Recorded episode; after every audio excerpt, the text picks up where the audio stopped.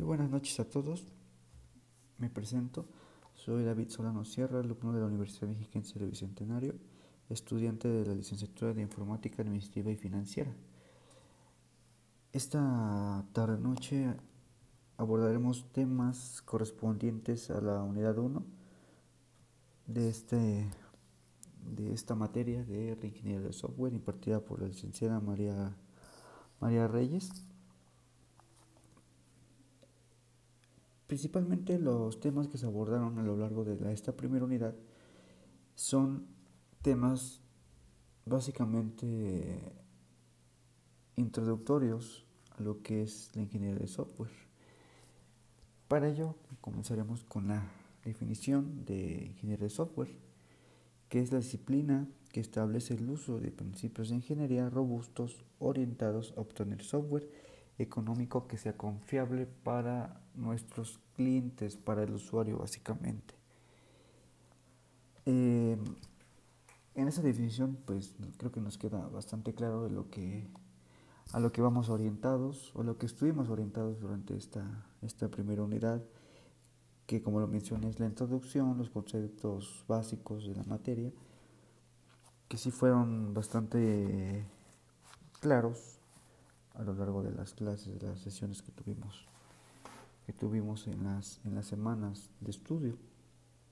También se hablaron acerca de los mitos, de los mitos que, que se muestran, que se pueden presentar dentro de la ingeniería de software. Uno de esos, de esos mitos es que el hardware es mucho más importante que el software. Y eso es totalmente falso, como también lo es que el software es fácil de desarrollar los que nos vamos a dedicar o que estamos en, la, en esa etapa de dedicarnos a la ingeniería de software, bueno, básicamente la informática, pero es parte de un campo importante. Sabemos que el software no es muy fácil de desarrollar y tanto es así que es estudio de, de, cada semestre de la carrera, que son nueve, ¿no? Entonces no es algo fácil y tampoco es algo muy correcto mencionar que el software es menos importante que el hardware. Eh, eh, dentro de estos mitos también hay varios que, que, se pueden clasificar con los clientes, los desarrolladores y del propio software. ¿no?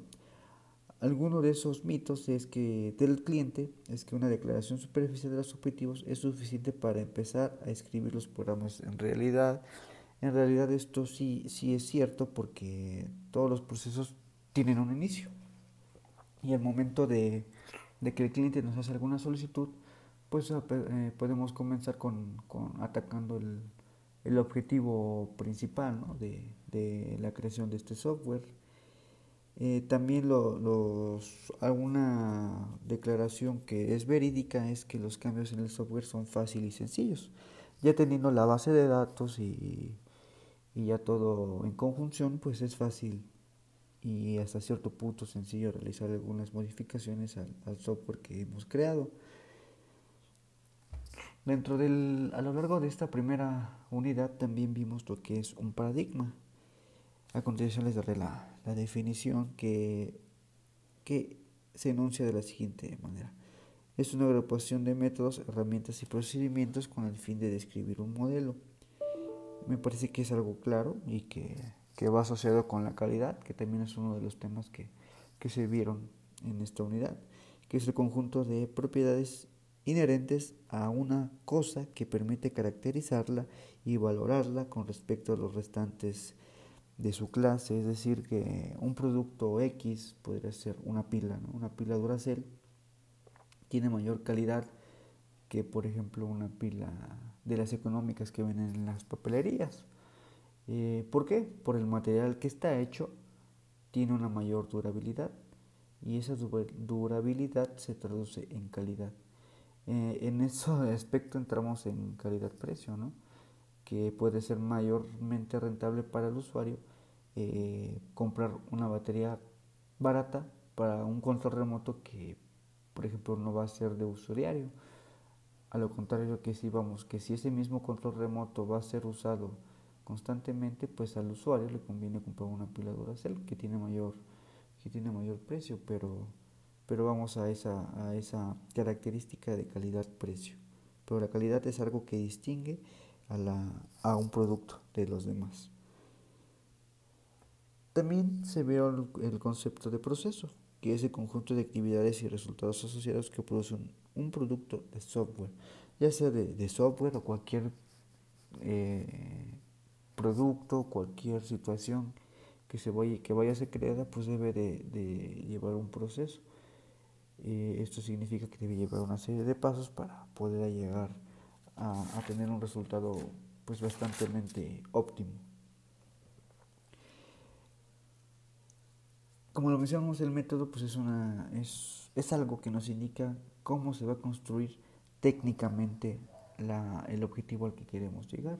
En este caso el software, pues hay una serie de métodos, eh, de pasos que debemos seguir al pie de la letra, o si no, eh, en su defecto es no se siguen ah, como tal los pasos, pues es, una, es un sello que se le da el creador del software. También vimos lo que es un sistema de, información. Los sistemas de información son uno de los principales productos que la computación y la información provee. Esto es aquí como que el resultado plasmado de todo lo que hemos mencionado anteriormente, los métodos, eh, la, calidad, son las características este, principales de, un sistema de, de, información, que se pueden ver conjugados en algún momento con el sistema de información. También es importante definir la diferencia entre un dato y la información. ¿Qué es un dato? El dato es un término que se refiere a hechos, eventos y transacciones que han sido registrados, más no procesados, que es la gran diferencia con la información. La información es el conjunto de datos procesados. Entonces el dato es, una, es un fundamento para la información, pero el momento de nosotros este, procesar y entender, comunicar eso, esos datos, en ese momento se, da la conversión o se convierte eh, en información. También se hablaron de las categorías de los sistemas de información, que son distintas. Por ejemplo, está el sistema de procesamiento de transacciones, el sistema de control de procesos de negocios, sistema de colaboración empresarial, sistemas de información de gestión, sistemas de apoyo a la forma de decisiones, y también están los sistemas de información ejecutiva. Entonces hay diferentes clasificaciones y categorías eh, en las cuales podemos subdividir los sistemas de información. También vimos lo que es un sistema ERP, que es un sistema de información integral que incorpora los procesos operativos de un negocio o una empresa. Por otro lado, también se encuentran eh, los, este, ¿cómo se llama? los sistemas ya, ya mencioné los RP que tienen ventajas y desventajas como todos los modelos que podamos, que podamos encontrar. Eh, hace rato iba a mencionar el sistema CPM que es Customs Relation Management que es una gestión 360 grados de ventas, marketing, atención al cliente y todos los puntos de, de contactos que, que, tiene la empresa, ¿no?